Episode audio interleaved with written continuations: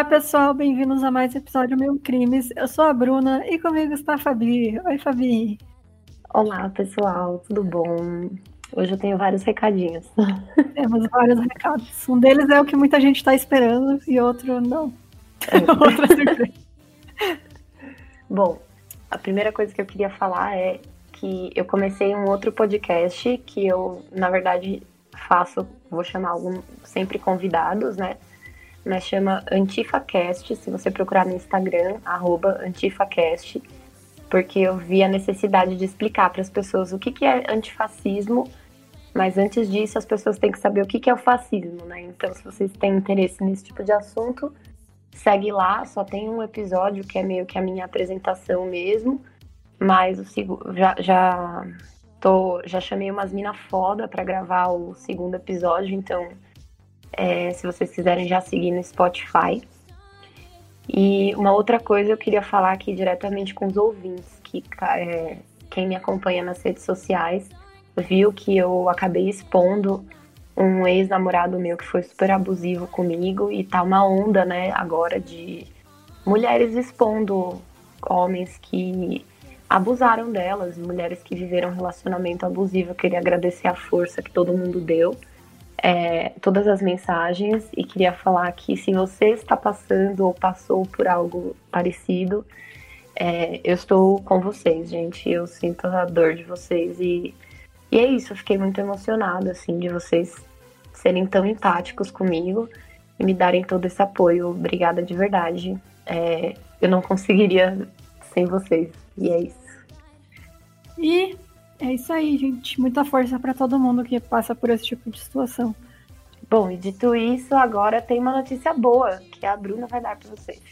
E tá aí, finalmente a gente vai lançar nossas canecas. Aê! Aê! Então, gente, como é que vai funcionar? Como a gente, assim, a gente tem um dinheiro em caixa, né, que seria para os nossos microfones, mas como a gente quer fazer um negócio maior e ter um dinheiro guardado para o podcast, para fazer mais coisas para vocês, a gente vai lançar um tudo ou nada no Catarse.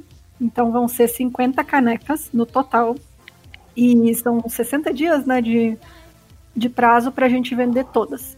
Então a gente vai lançar lá e depois tiver vendido tudo, que a gente vai ter a garantia né, de poder encomendar essas canecas e não perder Exato. dinheiro.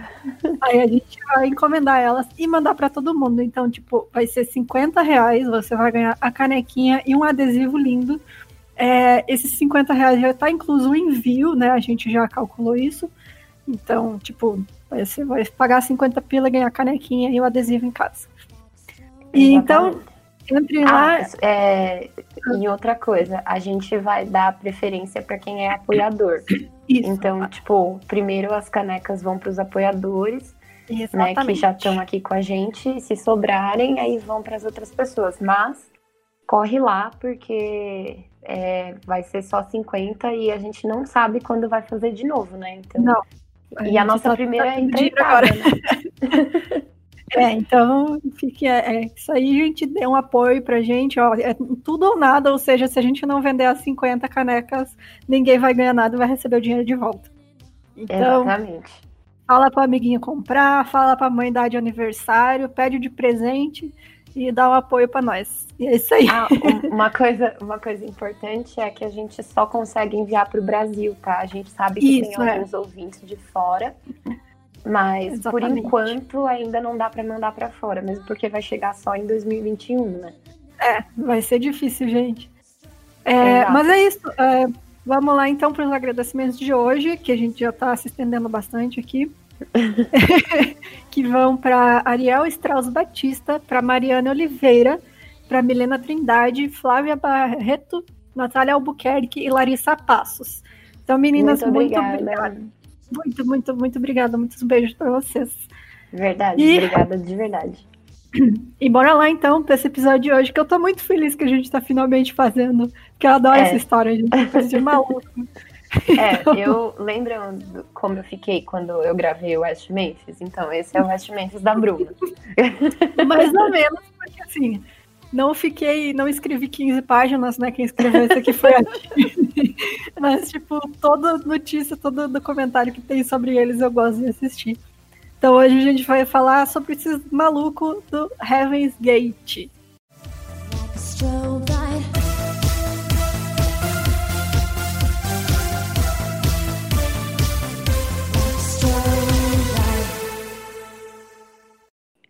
Começar, a gente vai falar de quem iniciou essa loucura toda, que foi o senhor Marshall Hearth Applewhite Jr. Ele nasceu em Spur, no Texas, em 17 de maio de 1931. Como o pai dele era ministro presbiteriano, ele era uma criança muito religiosa, então desde pequeno ele frequentava a escola secundária de Corpus Christi e o Colégio Austin, onde ele participou de várias organizações estudantis. Ele se formou em filosofia em 1952 e aí depois disso ele se matriculou no Seminário Presbiteriano da União para estudar teologia com a intenção de se tornar ministro. Então, pouco depois de ter começado seus estudos, ele decidiu abandonar a escola e iniciar uma carreira musical, virando diretor musical de uma igreja presbiteriana na Carolina do Norte. Sei lá porquê, né? Tipo, sabe quem também virou músico? Charles ah, Manson. Charles Manson, verdade, cara. Tem o, o, o, líder daquele dos Davidianos também, que botou fogo hum. e tudo. Também ele, ele era músico, ele era guitarrista. É, gente. Então, você é músico ou você é maluco com culto, ou você é, é maluco com outras coisas. Então, em 1954, ele foi convocado pelo exército dos Estados Unidos e serviu na Áustria e no Novo México. Ele deixou as Forças Armadas em 56 e se matriculou na Universidade do Colorado, onde ele concluiu um mestrado em música. E aí ele se demitiu da Universidade de St. Thomas em 1970, onde ele trabalhava, alegando depressão e outros problemas emocionais. Com a morte do pai dele um ano depois, ele acabou entrando numa depressão bem grave. Nossa, o que, que, será que ele foi servir na Áustria em 1956? Né? Sei lá o que estava acontecendo lá, cara. Tipo, não faço Vou procurar aqui. Ninguém, nós não somos historiadoras, gente. Então. É, não sei mesmo. Não dá, não tem como saber. Ah, Revolução Húngara. Ah, entendi, entendi. 1956. Entendi. Se não foi Bom, isso, desculpe, gente. É. Devia ser os Estados Unidos tentando levar a liberdade para mais um é, né? né? Aquele negócio dos Estados Unidos sempre ajudando, né? Uhum. Bom, em 1972, ele tinha criado uma amizade muito forte com Bonnie Nettles, que era uma enfermeira.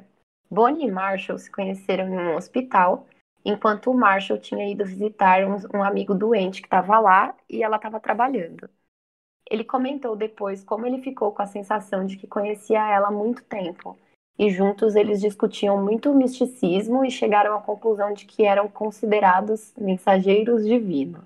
Cara, tipo, você Ai. fica assim, é, qual a probabilidade de um maluco desses encontrar uma outra pessoa que tem maluco. as mesmas ideias de maluco que ela, cara? Então, tipo, sabe, foi um evento cósmico mesmo esses dois se achar, porque, sério, não sei não tem ninguém que pense assim, quer dizer, tem, né? Eles acharam vários seguidores, então não pode, pode não ser, pode ser tão provável assim, porque no fim, né? Várias pessoas escutaram eles. É, e assim, né? A gente vai ver no, no decorrer do programa que eles conseguiram lavar o cérebro de muita gente. Nossa, né? muita gente. Bom, eles liam obras de autores como Helena Blavatsky, Ardie Lang Lang e Richard Bach. A Bíblia do Rei James e, sei lá, uns livros de louco aí, né? Eles estudaram várias passagens do Novo Testamento com foco em ensinamentos sobre cristologia, ascetismo e escatologia. Tá certo, muito bom. ok. É. Eles também liam obras de ficção científica, como os livros de Robert Heinlein e Arthur C. Clarke. Eu gosto muito do Arthur C. Clarke, é na verdade. Muito bom, cara. E o Heinlein. Ah, você, você, o seu primeiro livro foi dele, não foi, Bru? De ficção que você amou? Não, foi uh, o Alien. Alien não é dele. Ah, verdade, verdade. o Alien é do uh, Alan Dean Foster. Isso. O Heinlein não foi o que escreveu. É, ele foi o que escreveu o Tropas Estelares. Ah, eu amo Tropas Estelares. É, então, é tão. É muito bom muito bom o filme, mas o livro, assim. Acho é. que é um caso de, tipo, a pessoa tentou criticar alguma coisa, mas descreveu tão bem que parece um, uma homenagem. Então, é o, o, que ele fez com o fascismo nesse livro. Então, tipo, eu recomendo é. muito você ler. E aí depois você pega o filme, você assiste tudo que o cara colocou lá no livro, eles botam como absurdo no filme e vira uma crítica. Então, é, vale o filme eu acho muito bom. É genial esse filme, cara, é muito bom. Eu acho que ele pra... foi. Ele não, não foi valorizado o suficiente. Não, é muito bom, gente, sério.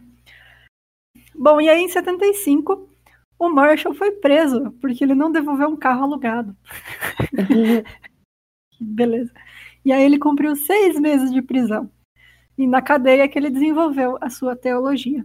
Depois que ele foi libertado, o Marshall e a Bonnie decidiram que iam entrar em contato com extraterrestres e viajaram juntos para a Califórnia e Oregon ganhando vários seguidores. Eles escreveram panfletos que descreviam a reencarnação de Jesus como um texano. Claro. E aí, se referindo diretamente a ele, ele seria a reencarnação de Jesus. Uhum. E eles também concluíram que eram as duas testemunhas descritas no livro do Apocalipse.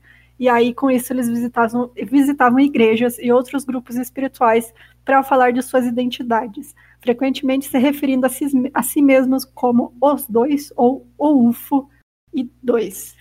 Então, tipo, assim, quando você já começa a botar nave espacial na Bíblia, você já fica um pé atrás, sabe, gente? Você fala, hum, Jesus foi um ET e eu sou a reencarnação dele. Aí você fica, hum, tem coisa é errada. É meio aí. que um sinal de megalomania, né? É, exato. Porque ele não tá, ele não é reencarnação de, tipo, sei lá, cara, do do cara que estava lá vendo Jesus, sabe? Do, do discípulo que seja. Não, ele é o Jesus. Então, tipo. É. Muito bem. Nessa época, então, o Marshall mudou seu nome para Bo e a Bonnie para Pip. E eles eram Bo e Pip. Hum. Bonitinho. Era um desenho infantil. E aí, juntos, eles fundaram o Heaven's Gate, que inicialmente se chamava Metamorfose Individual Humana, que seria a sigla RIM. É que é uma banda também. Eu, Eu acho que não é. Bom, então o grupo se reinventou e renomeou a si próprio várias vezes e tiveram vários métodos de recrutamento. O Heaven's Gate era um grupo milenar religioso americano que tinha sua base na cidade de San Diego, na Califórnia. Ele foi fundado na, no final da década de 70 e recebeu muitos recursos financeiros de seus membros, que muitas vezes doavam todas as suas economias. Mais uma vez, como a gente viu também no Shinrikyo, né? A galera uhum. entra pro culto e dá todo o dinheiro que ela tem da família. E aí, com esses dinheiro, com esses dinheiros, com esse dinheiro, pagavam habitação e outras despesas. Então, era como eles se sustentavam. Mas na a gente vai. Do, na é, base do, da extorsão, né?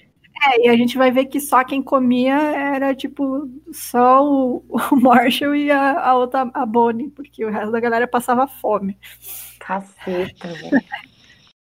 Bom, o Marshall ele dizia para os seus seguidores que a Terra era um jardim para criar almas e que ele poderia ensinar coisas como sua alma ser preenchida com informações de um outro nível. Nossa, Bruna. Olha que doideira. Sua mente estaria. Em... É, exato. É esse naipe. Sua mente estaria em um outro nível e uma nova criatura nasceria dali, desde que as pessoas seguissem seu regime estrito. Assim que as almas estivessem bem desenvolvidas, seria a hora de sair da Terra. Ai, sair da Terra, né? Sei. Uhum. leva, né? Ergue as mãos, cadê é. para levar. Aos olhos dos outros, pareceria um suicídio, mas para eles, membros do culto, seria um caminho para um reino mais desenvolvido. A seita assim, criada. Oh, uh, antes de tu continuar. Como as pessoas ficam pensando, né? Nossa, como é que a galera entrou nessa conversa se eles já estavam falando de suicídio? Não, eles não estavam. No começo, tudo isso era metafórico, sabe? Eles é, diziam, é, tipo, você... ninguém vai chegar para você te convencer a participar de uma seita falando assim, não, no final a gente vai se matar. Exato. Tipo, então, eles falavam, a gente vai se elevar, elevar nosso espírito, aí quando chegar a hora vão vir nos buscar. Então, uhum. tipo, foi só no finalzinho que eles falaram que eles se vindo nos buscar, era todo mundo se matar. Então, era tipo... o... Como chama? O Green Reaper? O... o Green Reaper? Qual que é o nome disso em português? sei. Ah, é a Dona Morte, sabe? Do, ah, sim. Oh, da turma é. da Mônica. A Dona Morte do The Sims. É isso. Enfim, a seita criada por eles tinham várias regras, que eles chamavam de ofensas. E tinham as ofensas maiores e as ofensas menores. E aí a Bruna vai falar pra gente quais são as ofensas. Vocês prestem bem atenção aqui que são as ofensas, então. As maiores primeiro. As ofensas maiores. Enganar, que aí inclui fazer algo às escondidas, e aí você já coloca a pessoa, tipo, ela não pode fazer nada escondido, nada, absolutamente nada. Tudo tem que todo mundo saber no culto. Você vai cagar, você tem que avisar. Exato. Mentir para, seu, para meus professores ou qualquer um dos meus colegas de classe e manter uma ofensa, infração para mim mesmo, não é expondo no mesmo dia. A segunda coisa, sensualidade. Permitir a excitação no pensamento ou na ação. Então, esse culto, cara, eles eram, assim, é, obrigados a serem assexuais. A um ponto que é, o Marshall e mais outros homens se castraram. Cortaram fora tudo que tinha lá embaixo, porque eles queriam se parecer com os extraterrestres que iam vir buscar eles. Parabéns, então, tipo. Parabéns, parabéns. É, então, tipo, não podia ter nenhum nível, pensamento. O nível de comprometimento, né? Gente, a gente já tinha gravado o episódio, tá tudo certo. A gente adorou, ficou muito Oi? legal, mas aí o que, que aconteceu? Ele parou de gravar. Bom, vamos lá, então. É, a terceira, ofensa maior, quebrar qualquer instrução ou procedimento conscientemente. Então você não pode desobedecer eles.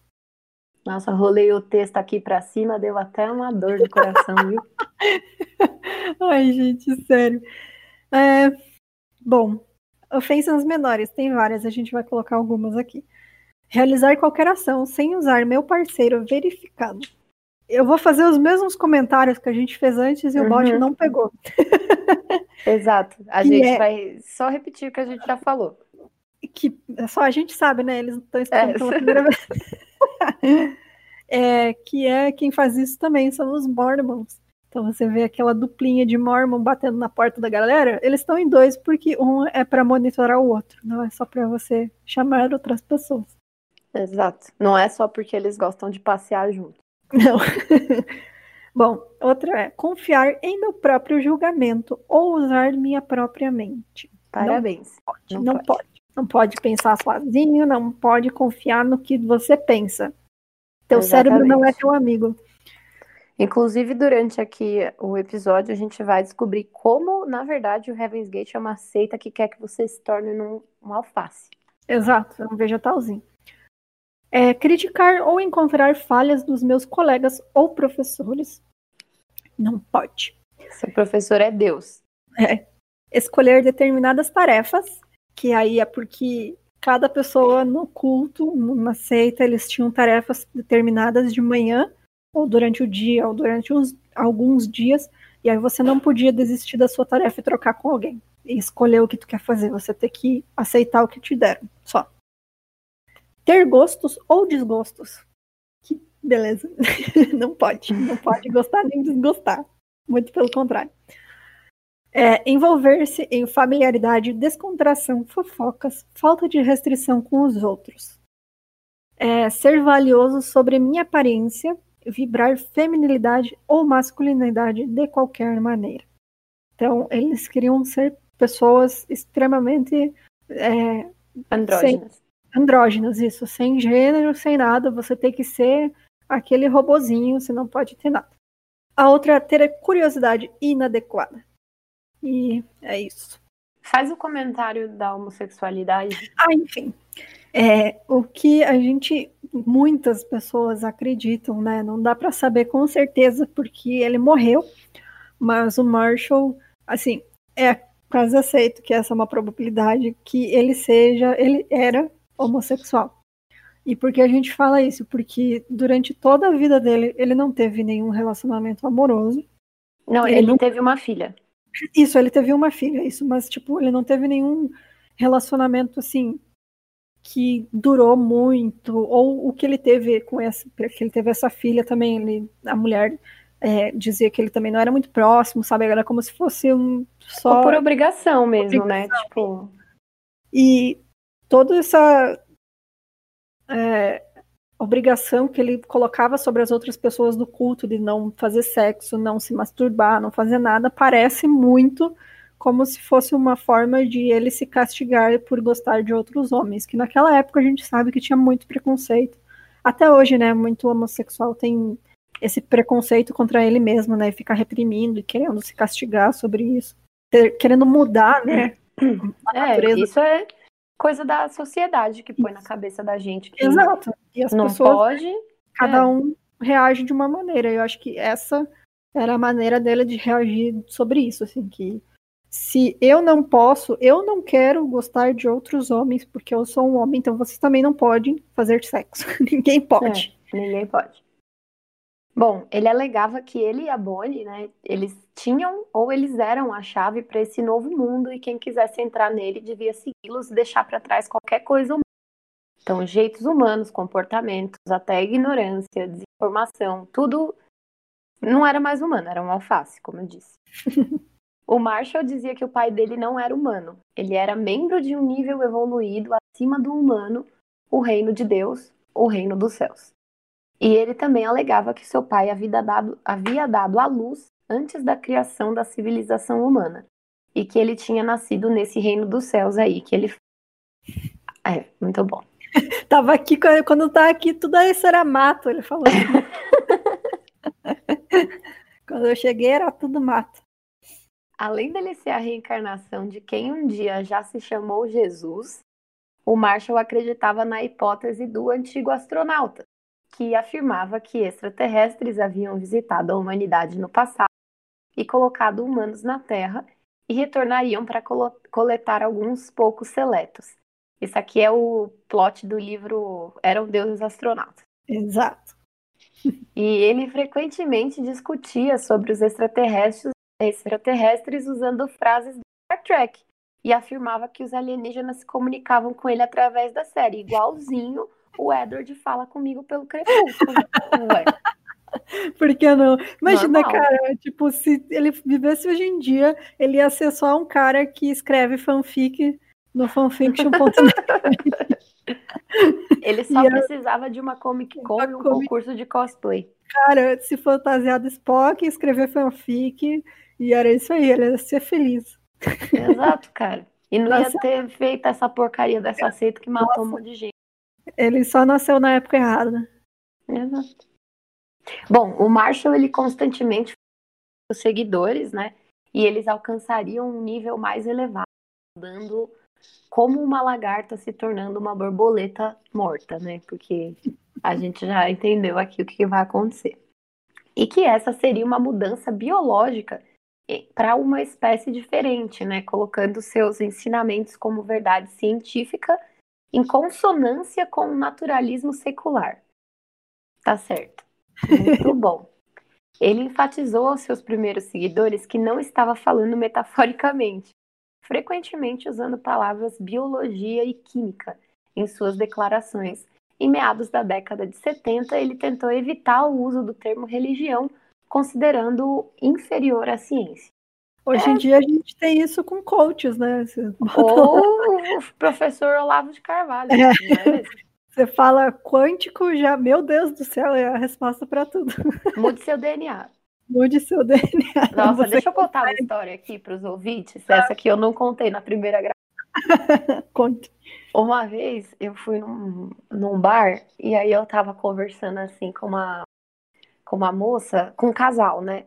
E aí eu virei e falei, a gente tava falando dessas bobagens de coach, não sei o quê. Aí eu virei e falei assim, gente, vocês têm noção que tem gente que acredita que você pode mudar o seu DNA a, com meditação, não sei o quê? A mina do casal, ela olhou para mim e falou assim, mas é verdade.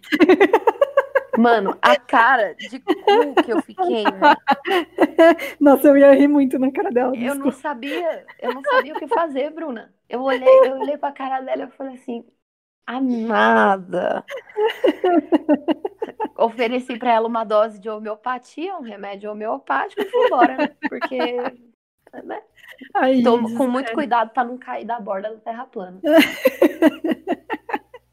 Ai, por favor, sério, gente, não cai nessas baboseiras. É, gente. Ah, bom, se coach fosse bom, para começar, a pessoa teria um emprego e não seria coach, né? Pode ver que todo coach é uma pessoa que não foi bem sucedida em outra coisa. É, desculpa aí se a gente tem um vídeo coach. É, gente. Não, tem muitos coaches que são de Cara, fato profissionais. É porque assim, é, o negócio foi desvirtuado, né? Coach seria é. um negócio para tipo a reunião de empresa, aquela coisa motivacional, né? Uhum. Que você pode conseguir, você consegue, mas tipo não é para tua vida pessoal, não. Para isso você tem terapeutas. E. Não, eu tenho, eu tenho uma amiga que ela faz coach, mas ela é psicóloga, tá ligado? Uhum. Ela, claro. E não é coach, assim, tipo, mude seu DNA, não sei o quê. É assim, ela chama você, você faz a consulta e, e, ela, e ela pergunta onde você quer evoluir na sua vida, sabe? Uhum. E você fala no trabalho, ela, olha, então, vamos abordar aqui, ó, uma estratégia, tipo, o que, que você pode fazer para melhorar tal coisa, sabe assim? Sim. É, tipo, é, o negócio foi completamente desvirtuado, não tem explicação. Exato. Exatamente.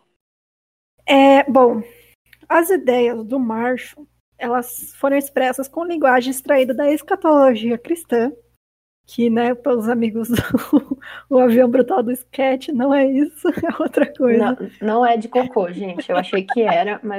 Não é, é o estudo do cocô. A escatologia é o estudo do fim dos tempos. É a consumação final de tudo, segundo a concepção bíblica cristã. Então, eu é... achei que escatologia não era nem o estudo do cocô, eu achei que era tipo transar com o cocô, assim, sabe?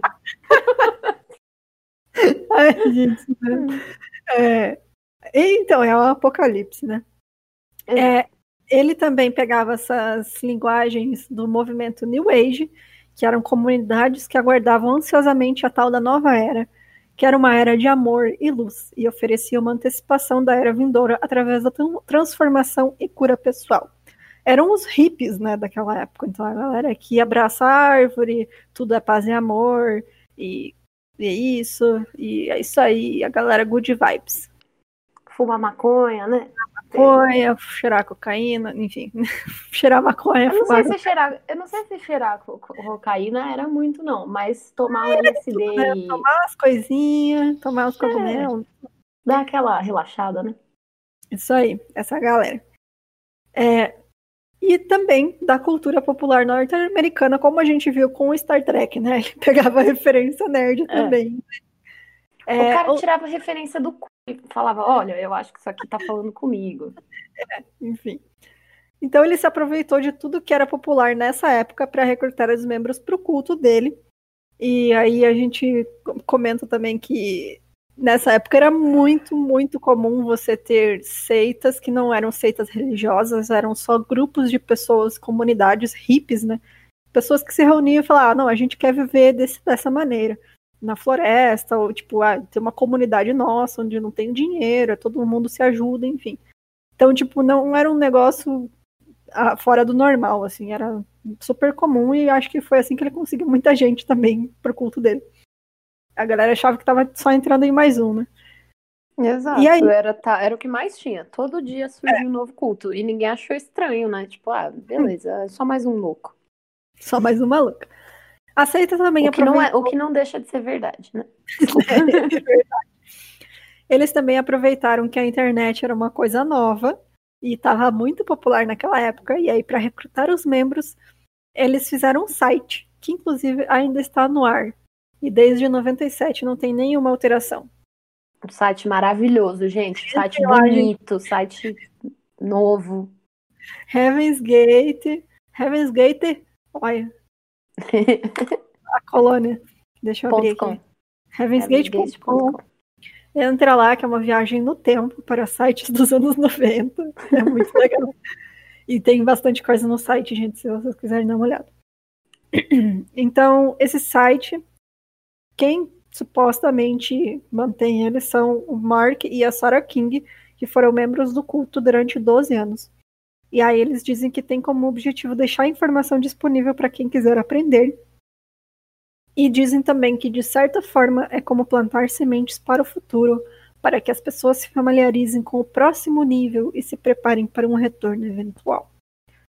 Muito bom, ou seja, bom, ainda acredita é tipo, no cara. É tipo a pessoa que mantém o, o domínio do site pudim.com.br. Uhum.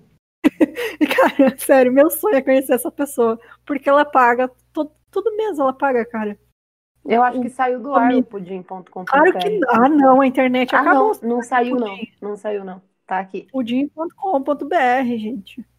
Exato. Esse site é maravilhoso. Nossa, dos primórdios da internet. É, o Marshall e a Bonnie também distribuíram panfletos e enviaram anúncios para grupos na Califórnia e até foram convidados para falar com devotos da nova era em 75, onde eles conseguiram recrutar em torno de 25 pessoas. Eles também se concentraram em faculdades, como o Canada College, e em uma reunião no Oregon, eles conseguiram recrutar mais 30 pessoas, o que fez com que a mídia começasse a se interessar pela seita. A cobertura da mídia, porém, foi negativa, porque será, né? e comentaristas e alguns ex-membros ridicularizaram o grupo e fizeram acusações de lavagem cerebral contra o Marshall e a Bonnie. Então, aí já tinha gente se ligando que era assim. É, ali já viram né, tudo, né? Em junho de 1976, os seguidores da Heaven's Gate uniram na Floresta Nacional de Madison, no sudeste do Wyoming. Gente, tem nada lá. Se você não. olhar no mapa. É tipo a minha cidade, de onde eu vim, não tem nada. Ah, como que chama a sua cidade mesmo, Bruno? Frederico Westphalen. É isso. Quando a Bruna falou, eu achei que era tipo a cidade, sei lá, do, como chama? Do zumbi, sabe? Assim, essa coisa. Não, mas tinha. Deixa eu contar uma história.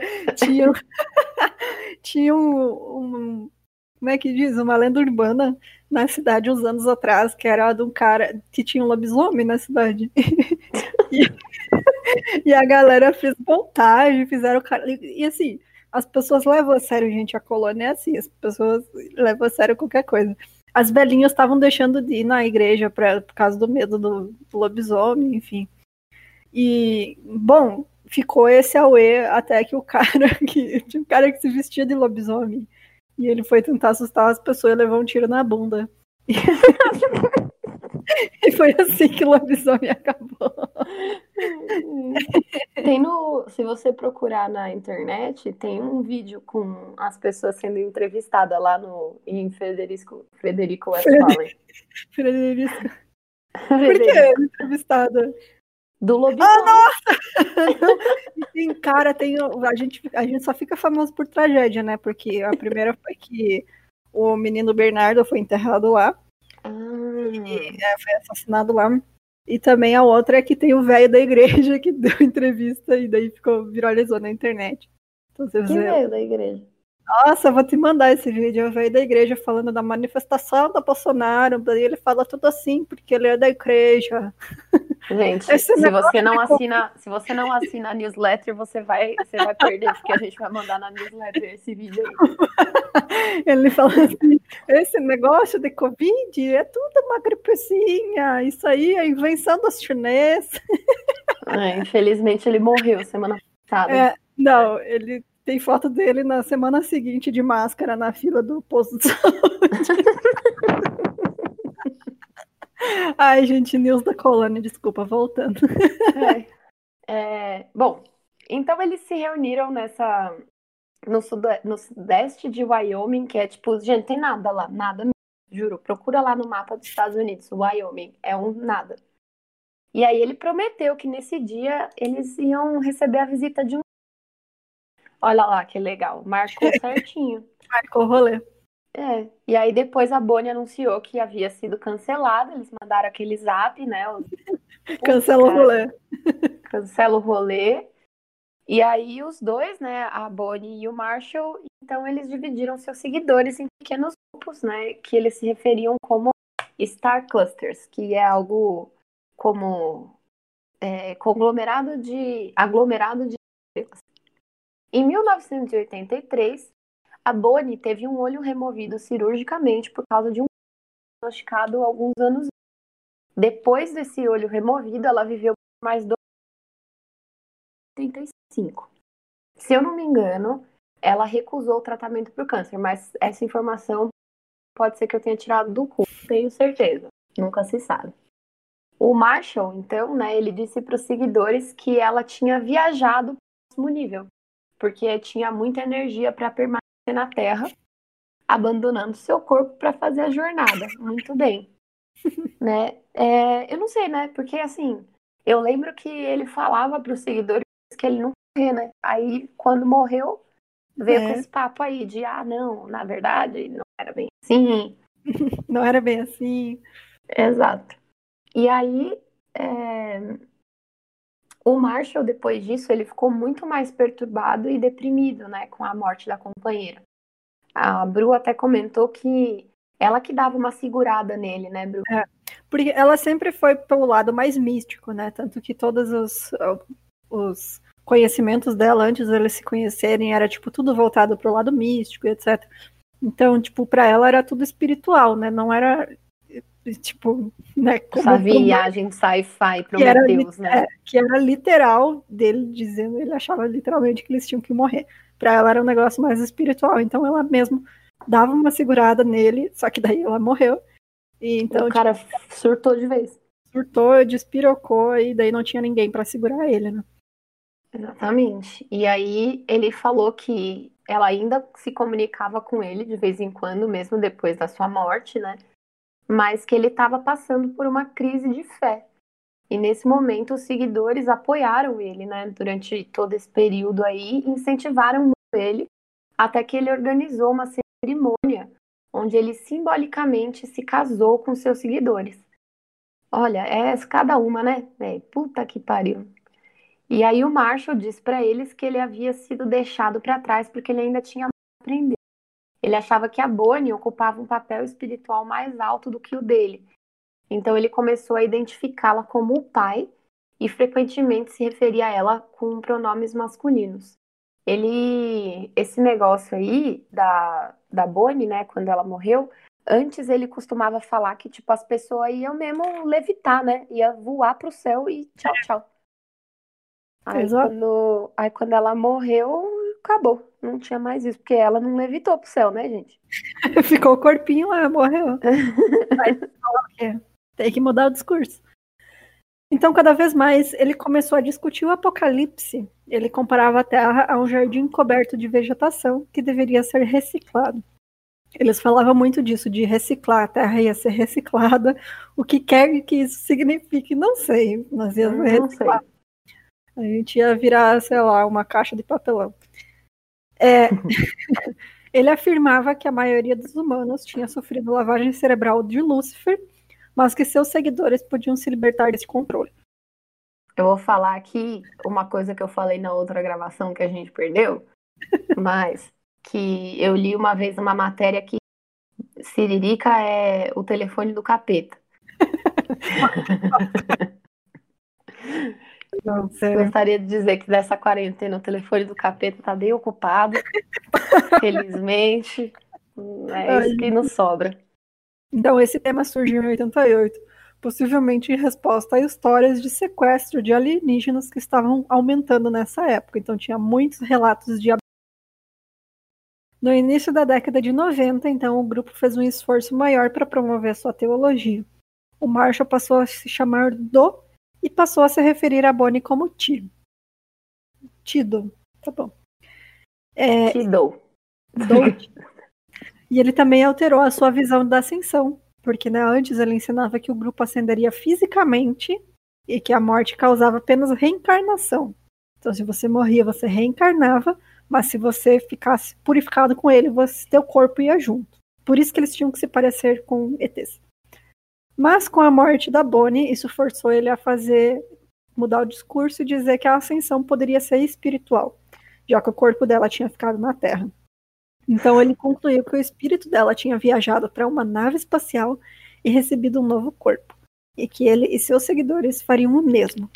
Na opinião dele, o céu bíblico era um planeta onde seres altamente evoluídos habitavam. Segundo eles, Jesus veio à Terra, foi morto e ressuscitou corporalmente dos mortos antes de ser transportado para uma nave espacial. Por que, que ele que voltou? Viagem, velho. Que... Por que, que ele voltou pro corpo do Marshall? Foda-se, ninguém sabe. É. Que viagem, né, velho? Que viagem. Muito doido. O número de membros da seita sempre variou muito, né? mas em torno de 70 membros fixos, e a maioria eram jovens. A maioria também tinha bastante conhecimento sobre os ensinamentos da nova era hippie, né? O que facilitava a conversão, né, para essa nova religião ali que é essa seita, né? Já que ele usava muita coisa emprestada do, do New Age, né? Em uma, uma fita de iniciação, e quando eu falo fita, é fita VHS, tá? Para você, seu millennial safado. Mentira, eu sou millennial. A gente é millennial. É, o que, que eles são? Você, é a geração Z? Geração. Não, é geração Y, Z? Não sei. Sei lá. Você que não sabe o que é fita de vídeo, é, é isso aí, viu, gente? É, geração Z.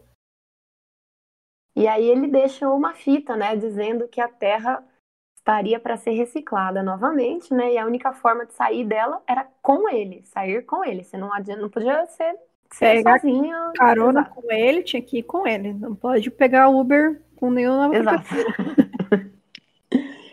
Para os membros, tudo era muito regulado. Eles tinham até lista, listas de livros e programas de TV que eles eram permitidos assistir, né? Ou ler. E os seguidores deveriam consumir só o que tinha ali mesmo. Então era tudo muito fechado, gente. Era síndrome de Estocolmo a parada, né? Era quebrar o cara ali na. Tipo, você não pode nem pensar por si mesmo, sacou? Exato. De junho a outubro de 1995, o grupo viveu em uma parte rural do Novo México e eles compraram 40 acres de terra, que é mais ou menos, gente, 161 mil quilômetros quadrados. Muito, muito grande. E eles construíram um complexo que eles chamavam de navio da terra, por que não? Arca do Marshall. Arca do Marshall. Eles eram muito. e os burros que tinha. só, só levou um casal de anta e o resto. mancada, mancada, chamar os caras de burro, velho. Os caras estavam sendo fazendo é, lavagem cerebral. Foda. Desculpa, gente. Não dá pra... Não. Não, mas é, a gente dá risada porque parece muito absurdo, mas, é. cara, é muito triste, assim, na Sim. real. É tipo. É porque já passou faz muito tempo e tal, mas, nossa, é muito pesado o que eles faziam com as pessoas, assim. Eles eram também muito discretos em relação ao estilo de vida deles, né? Eles tomavam as janelas, rolezinho e tal. Os seguidores, eles que não estavam comprometidos com esse estilo de vida, foram incentivados a sair. E os membros que saíram receberam é, assistência financeira. Então, meio que era aquilo. Beleza, pode ir embora, velho. Ninguém quer. Tô, tô até um dinheiro pra você ir embora se você não quiser ser. É... Como que é? Comprometido, né? Sim. Exatamente. Em uma tentativa de suprimir o individualismo, todos os membros do grupo, né, do Heaven's Gate, eles tinham o mesmo corte de cabelo o mesmo mesma roupa e eles tinham esse estilo de vida unissex, né? Que eu, vamos usar esse termo aqui. E como o grupo se concentrava cada vez mais na repressão dos desejos sexuais e também com essa suposta homossexualidade do próprio Marshall, né? Ele forçou o celibato. E aí ele e sete outros membros optaram pela castração cirúrgica, ou seja, cortar os bagos. Virar a Barbie. O boneco Exatamente. que não tem nada ali, só parece Virou a drag quem? as drag queen fazem sem cortar fora. Ela só bota Exatamente.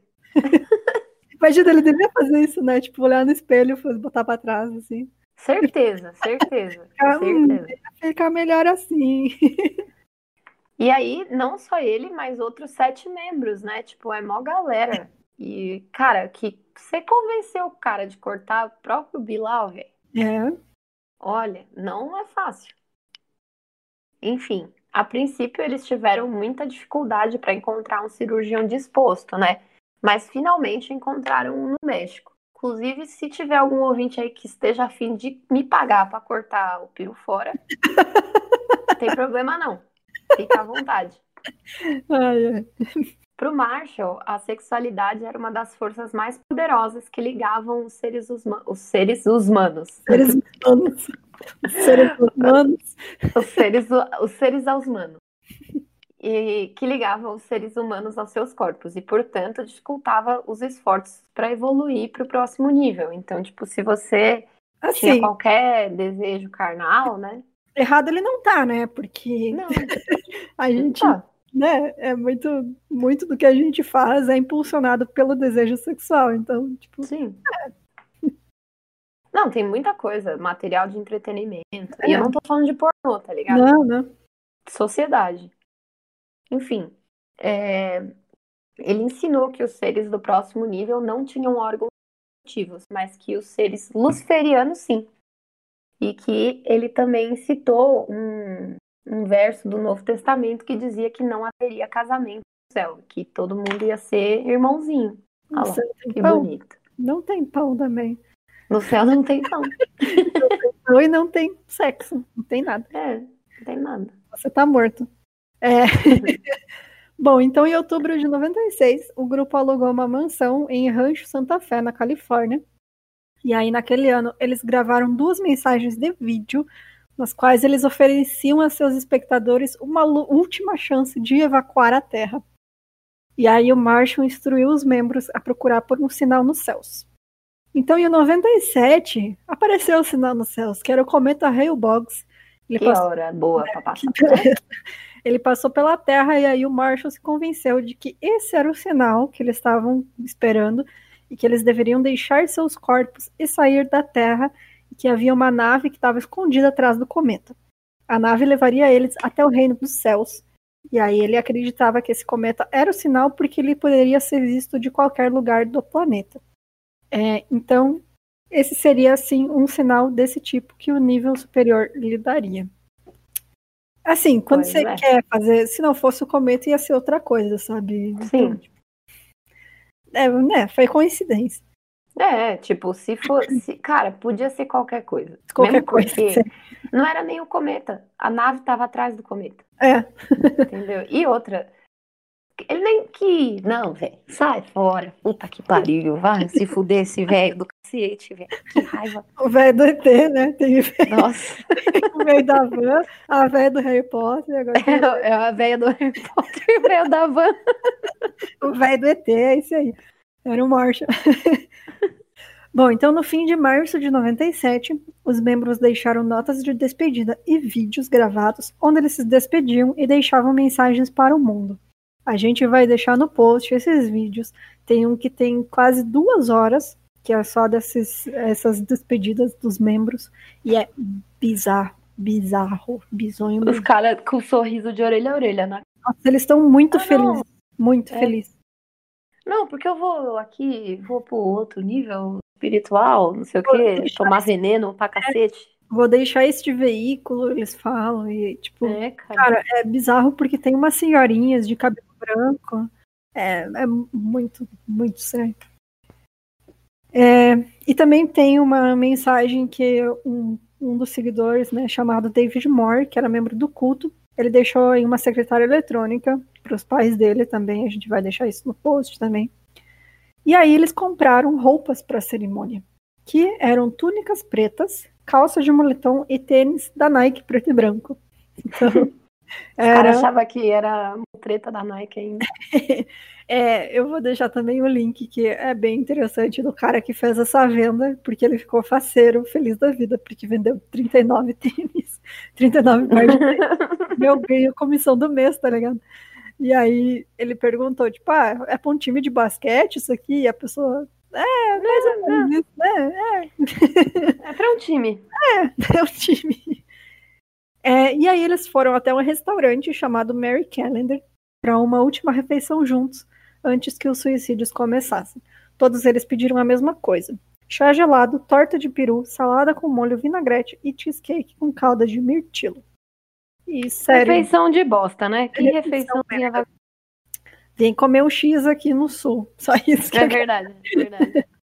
É verdade. Lá no sul, o X é uma iguaria que não é importada pra fora do sul. É. Você tem que apresentar seu passaporte pra comprar, senão não pode. É, sempre fala que uma das únicas coisas boas do sul é a culinária, então a gente veio pro sul comer, e daí depois vocês podem ir embora.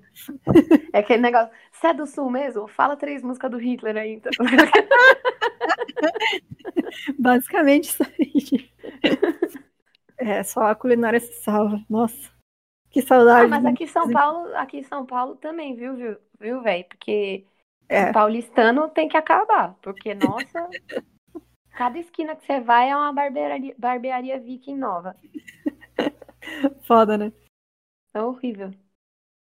Bom, em 26 de março de 1957, a polícia descobriu os corpos de 39 membros do grupo, 21 mulheres e 18 homens que haviam cometido suicídio em massa.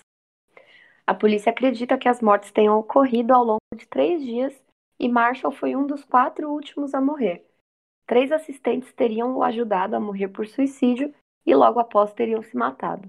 Foi o maior suicídio em grupo que envolva cidadãos dos Estados Unidos desde o suicídio em massa em 1978, onde 920 americanos morreram em Town, na Guiana.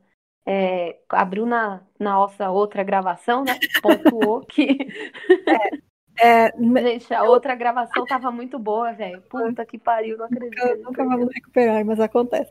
Bom, mas enfim, é, a gente com certeza vai fazer um episódio sobre Jonestown, Jonestown e Jim Jones, mas é, dessas pessoas, 920 pessoas que morreram, assim, não, não sei se metade, ou pelo menos um pouco menos, um pouco mais, mas grande parte delas é, foi assassinada.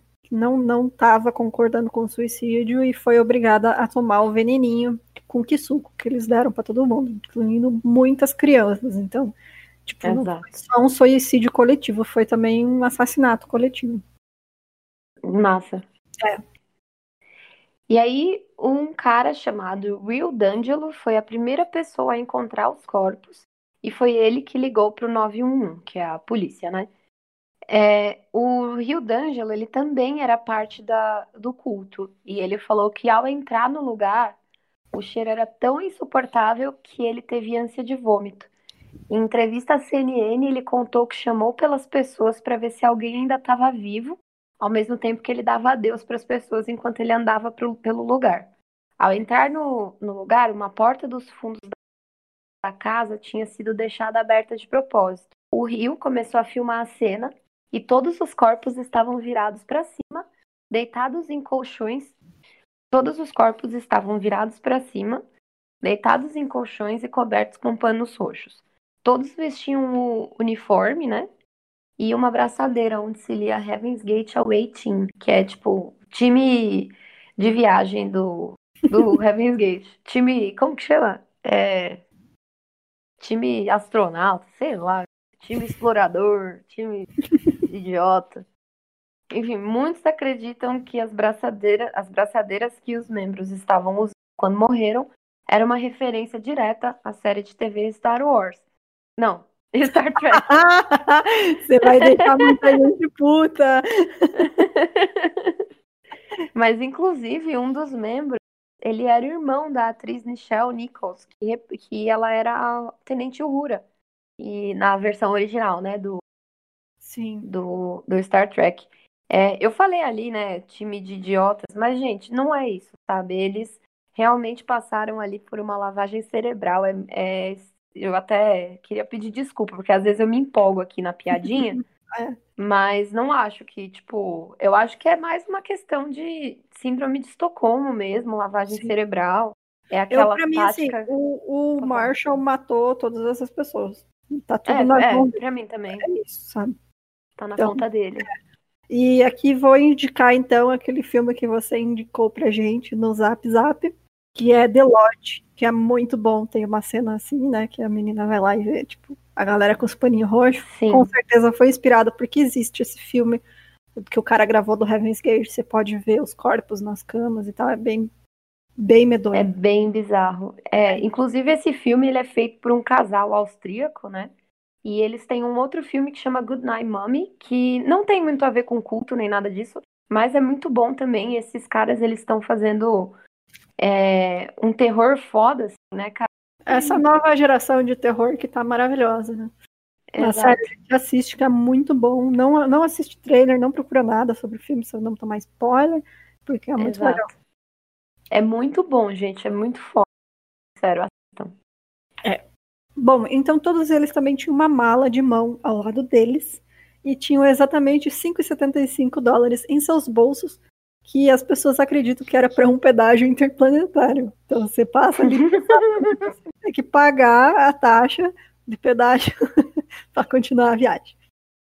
Todos os membros morreram com um coquetel de fenobarbital, que é anticonvulsivo, hipnótico e sedativo, e vodka. E eles, eles usam para fazer eutanásia, esse Isso. É, eles morreram tomando isso ou por asfixia. Então, eles tinham comprado o fenobarbital no Maidão, México, alguns meses antes. E aí o coquetel foi consumido misturado ou misturado com pudim ou com suco de maçã. Alguns tinham níveis muito altos de fenobarbital no sangue, enquanto outros assumia-se que foram mortos por sufocamento por sacos plásticos que foram encontrados no lixo. Então, alguns se envenenaram mesmo, outros tomaram para dormir, e aí o outro membro foi lá e terminou e matou, sufocado. Nossa, cara, é muito pesado. É. Bom, no quarto principal, sozinho, estava o Marshall. E aí o Rio, que era aquele cara lá, ele entrou na seita depois de um divórcio, porque procurava consolo espiritual. E disse que eles entregavam ele. E até hoje ele ainda acredita que o Do, ou Marshall, era a reencarnação do Cristo.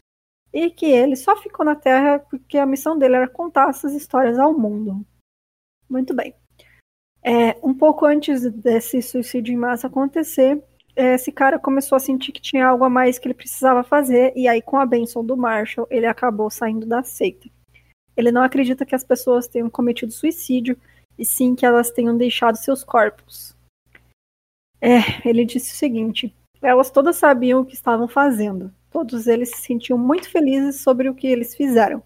Eles sabiam onde eles estavam indo e eles sabiam quem era seu guia e professor. Elas não sabiam de nada, não, meu querido. Foi por isso que elas morreram. Nossa, gente, faltou terapia. Só isso. Faltou a terapia para essa galera. Ia estar todo mundo vivo hoje em dia se todo mundo tivesse ido pro psicólogo. Mesmo porque esse... Exato. Não, e assim, a gente percebe, né? Tipo, o cara ali que a esposa largou ele. Eu não tô falando que era todo ali que tava deprimido, tá? Mas eu tô falando que pode ser sim um atenuante, sabe? Pode ser um motivo de muitas. Porque é o motivo de muitas pessoas procurarem religião, né? Hum. Mas eu acho que pode ter sido ali umas pessoas procurando acolhimento, né? E encontraram um maluco, basicamente. Bom, o, esse cara aí, né? Ele recebeu um pacote com fitas de vídeos e notas, onde estava escrito: Você deveria saber que nós saímos dos veículos assim como nós entramos neles. Ele recebeu essas fitas no dia seguinte ao suicídio coletivo. E aí ele disse o quê? Olha lá as coisas que o cara fala também, né? Ele falou: Eu sou contra o suicídio em massa e o grupo também era. O que aconteceu com Heaven's Gate foi uma saída, o fim do processo de reencarnação do espírito e o começo da vida como uma alma superior. Eles deixavam os seus corpos, veículos, né? E agora estão como seu guia e professor no mundo espiritual, ajudando os espíritos mal guiados antes da sua ascensão. Eu estou aqui para trazer a vocês a verdade e também para ajudar com a compreensão dos próximos passos após a segunda vinda, se essa for a sua escolha. Eu não estou aqui para convencer vocês a fazer nada.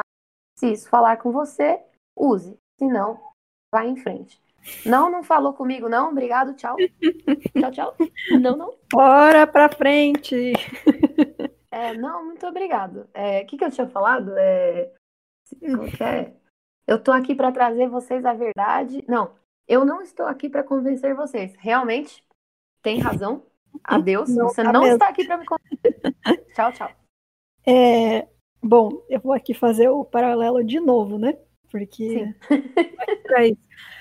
É, seguinte, muita gente pergunta, né? Porque como essas pessoas chegaram nesse ponto? E aí tem uma coisa que é, é bem curiosa, que né, é, acho que responde muito bem isso, que a gente pode fazer um paralelo com a situação atual é, do governo brasileiro. Que ai- ainda mais, especialmente, como eles estão lidando com a pandemia de Covid, que agora passaram a esconder os dados, né? Que beleza. É, Nossa, isso é muito bizarro, é né? muito grave, gente, sério. Isso, E- gente, isso é um- uma ditadura, tá? É. Ditadura. Bom, o que que acontece? As pessoas passaram tanto tempo investidas nisso que elas não vão admitir que elas estão erradas. Então, quando a gente vê todos os arrependidos até agora, não vai ter mais nenhum daqui para frente. Porque chegou num ponto que tá tão absurdo, a pessoa já investiu tanto tempo defendendo isso, e tanto uhum. esforço, uhum. tipo, brigando e cortando laço social, assim como as pessoas do culto cortaram laços com a família, com a sociedade. Elas não vão admitir que elas estão erradas, porque admitir é admitir que elas perderam todo esse tempo da vida delas acreditando em um negócio que não estava certo. Exatamente. Então, assim, se chega, elas vão chegar nesse ponto de se matar porque realmente elas não têm mais nada a perder, porque elas já perderam tudo. Perderam família, perderam tudo. Elas não têm mais por que viver, né? Porque, tipo, o cara proibia elas de ver TV, de ler livro, de sair, de bater uma, enfim. Não podia fazer nada, sério. Não tipo, refém, né? E também entra essa, né? Você, ninguém quer admitir que tá errado, gente, ninguém. Então você dizer, ah, não, eu votei errado, ah, não, eu cometi um erro, é você dizer que você estava errado. E isso é vergonhoso, ninguém quer passar por isso. Então, realmente, uhum. quem é daqui para frente não está arrependido é porque realmente não vai mudar de Não ideia. tem mais jeito, gente. Não é. tem mais jeito, já está com a lavagem cerebral. Vai vir, vai ir até o fim, até o suicídio coletivo desse país. E é isso que vai acontecer. É, bom, mas é. Enfim, é isso. Se você não gostou, foda-se. É... Ao seu cu. podcast é meu e eu falo o que eu quiser. É, bom, e a gente tem um monte de ouvinte maravilhoso que sempre manda mensagem pra gente falando que a gente é muito rainha, então se você não gosta, se você é bolsominion, aqui. bom, e aí as notícias dessas 39 mortes em Rancho Santa Fé motivaram o suicídio de um homem de 58 anos ele olhou para aquilo e falou: faz sentido, vou ir junto. Ele deixou um bilhete com data de 27 de março que dizia: Vou na nave espacial com o rei Bob para ficar com aqueles que vieram antes de mim. Ele imitou algumas coisas do suicídio coletivo que tinham sido revelados pela mídia e foi encontrado por um amigo em 31 de março. Aparentemente, este senhor não tinha nenhuma ligação com a seita, é, mas né, ele olhou nas notícias e falou: ah, vou junto. É esperado, né? Tipo, eu já imaginei que fosse rolar. É porque a gente sabe também que quando se noticia suicídio, existe. É, ele incentiva outras pessoas, né? A que já Sim. tem ideações suicidas a também cometer o ato. Então, é inclusive uma recomendação da OMS para veículos de mídia não. Assim, você pode noticiar que a pessoa morreu, e claro, depois você pode, claro, você não vai omitir, né, do que, que ela morreu, mas você trata Sim. disso com seriedade e não de modo é, sensacionalista, né? Você não vai postar carta de suicídio, você não vai, assim, botar a pessoa como herói, enfim, tem todas essas é, essas regras, não são regras, né? Como que chama? Guidelines? Procedimentos, é. Que, tipo, é, por, por exemplo, é, por exemplo, aqui em São Paulo, gente, todo dia alguém se mata no metrô, tá ligado? Uhum. Todo dia alguém se joga na linha do metrô. Ninguém fica sabendo disso, entendeu? Por quê? Porque incentiva outras pessoas. É, e é um fenômeno bem conhecido, bem documentado, que isso acontece. Não é que, tipo, ah, eu no, que não tenho vontade disso, vou ver alguém que se suicidou e vou me matar também. Não, é pessoas que já têm essa ideação suicida, e aí elas realmente é um incentivo para elas. Então, recomendo muito todo mundo procurar, porque a, a, quando teve a morte daquele ator ali que se suicidou, o último, não lembro o nome dele, desculpa. Que cara, foi, era um senhorzinho. Ah, o brasileiro? Isso. Ah, e, eu tipo, sei, eu não lembro cara, o nome dele. Lançaram a carta do cara assim na mesma hora, sabe? Isso não Nossa. se faz, gente, não se faz, sério mesmo. Eu sei que teve gente que compartilhou porque, nossa, ficou tocado, enfim, mas não façam isso porque aquilo ali é o motivo do cara e vocês estão dizendo que ele estava certo. Porque Exato. você está compartilhando a carta dele. Então você está incentivando outras pessoas a fazerem o mesmo.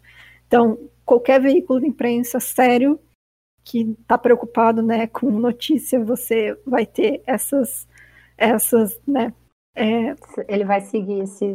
Isso, ele vai seguir esse tipo de procedimentos que a OMS, inclusive, fez um manual. Então, para quem quiser, procura que está disponível na internet. É, bom, voltando. Também, em 6 de maio de 97, o Wayne Cook e o Charlie Humphries tentaram suicídio em um hotel. Eles eram ex-membros do Heaven's Gate. Eles fizeram de maneira semelhante ao grupo, mas o Wayne morreu, mas o Charlie sobreviveu a essa tentativa. Outro ex-membro, o outro ex-membro, o James Pierke Jr., morreu. É, ele se atirou na cabeça com uma arma em 11 de maio e ele já tinha tentado suicídio anteriormente, mas tinha sobrevivido. Então, outra pessoa que já tinha ideações suicidas. Em julho de 2018, o rapper americano Lil Uzi Vert postou no Instagram dele a arte promocional do álbum dele, que se chamava Eternal Attack, ia ser lançado é em igualzinho. É, tô, eu, você tô, olhou? eu tô aqui fazendo a arte do episódio. Eu vou olhar. Eu tô aqui fazendo a arte do episódio, velho. É igualzinho, cara. É a mesma coisa. É, eu, nossa, eu vou é muito igual, cara. Agora é muito eu, igual, né? É muito, nossa, é, é o estilo anos 90 de, de arte, bem bonito.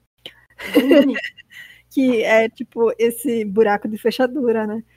É, enfim, essa arte incorporou então a reformulação do logotipo deles, do Heaven's Gate. E ele também usava a foto de perfil dele, era do Marshall Applewhite, como avatar no Instagram. então, tipo, cara. Nossa, e o Marshall tem mó cara de louco, né? É. Então, os sobreviventes do grupo, é, que acho que são aqueles que mantêm o site, né? Eles ameaçaram o cara, falaram que iam processar ele por violação de direitos autorais, e aí ele acha, acho que ele mudou, ele mudou, né, a capa do, do álbum e botou as pessoas esperando numa nave espacial. Nossa, gente, que vergonha. Bom, e a filha do Marshall, que a gente comentou lá no começo, que ele teve uma filha, o nome dela é Lane Applewhite Sands, ela é mãe da Hannah Overton, que ficou conhecida como a mulher de Corpus Christi, que foi acusada de envenenar seu filho adotivo Andrew Bird. Ela era casada com o pai né, da, da Hannah, que era o reverendo Bernie Sands. Que esse cara era um pregador evangélico em Corpus Christi, que é uma cidade, né? Corpus Christi. O reverendo Sands foi condenado em 84 pela morte de uma menina de 16 anos. É, uhum cujo corpo hum. foi descoberto na Ilha do Padre. Ele foi condenado a 23 anos de prisão. Então, aí, que família maravilhosa. Ela se livrou de um tormento que era o pai e arrumou outro que era o marido. Que beleza. É, cara. tá de parabéns, né? Essa galera aí toda. É. Meu Deus do céu, gente. Bom, cancela, cancela Acabamos pela segunda vez. Aê, acabou Gente, gente gra... faz só três horas que a gente tá gravando aqui, tranquilo. Não aguento mais. Isso é karma, porque eu falei que eu adoro esse caso. Aí eles falaram, o universo é, falou pra mim, você vai gravar duas vezes, então, já que você gosta tanto. já que você gosta tanto. mandando uma mensagem pra gente. Ai, gente, que tristeza. Gravar é. tudo de novo. A gente quase chorou. Uhum, Se você ser. não quiser que a gente chore, compre uma caneca. uma caneca, a gente apoia a gente para receber nossa newsletter com várias indicações. Assista o filme, os filmes que a gente indica, lê as coisas que a gente indica. A gente é uma seita. Exato. Mas Aqui é, é a seita do Heaven's Gate. É, entra Não. lá no site, então, milcrimes.com.br, vai ter o botãozinho de apoio. Aí você pode dar um realzinho só no PicPay também, que você vai receber a newsletter. Que sai na semana que vem, né? A próxima. Exato, é, a gente, a gente já ainda qual vai tema. mandar aqui essa. Não, o tema é Frederico Westphal. Frederico Westphal. É... Bom, e é isso, gente. O, o link para comprar a caneca vai estar tá na descrição e nas nossas, nas nossas redes sociais. Então vai lá dar uma força para nós. E é tchau. Espero que dessa pessoal. vez tenha dado tudo certo na gravação. Essa não sou eu que vai estar editando isso aqui. ah, e a gente tem. Deixa eu contar. O... Ah, não. O quê? Não. Eu ia falar do, da Merlin Muleiro. Ah, sim. Mas eu vou é. contar depois. Essa não, eu vou contar depois. Muito boa que na próxima episódio. Semana que vem vocês vão ficar sabendo. É o dela já, semana que vem? Não sei, a gente não tem dela? agenda para esse mês ainda, tem que fazer. É verdade, né? Pode ser semana que vem, ah, pode tá ser não. Pode ser, de repente. É. Não sabemos. A vida é uma incógnita. Tchau, gente. Tchau, gente.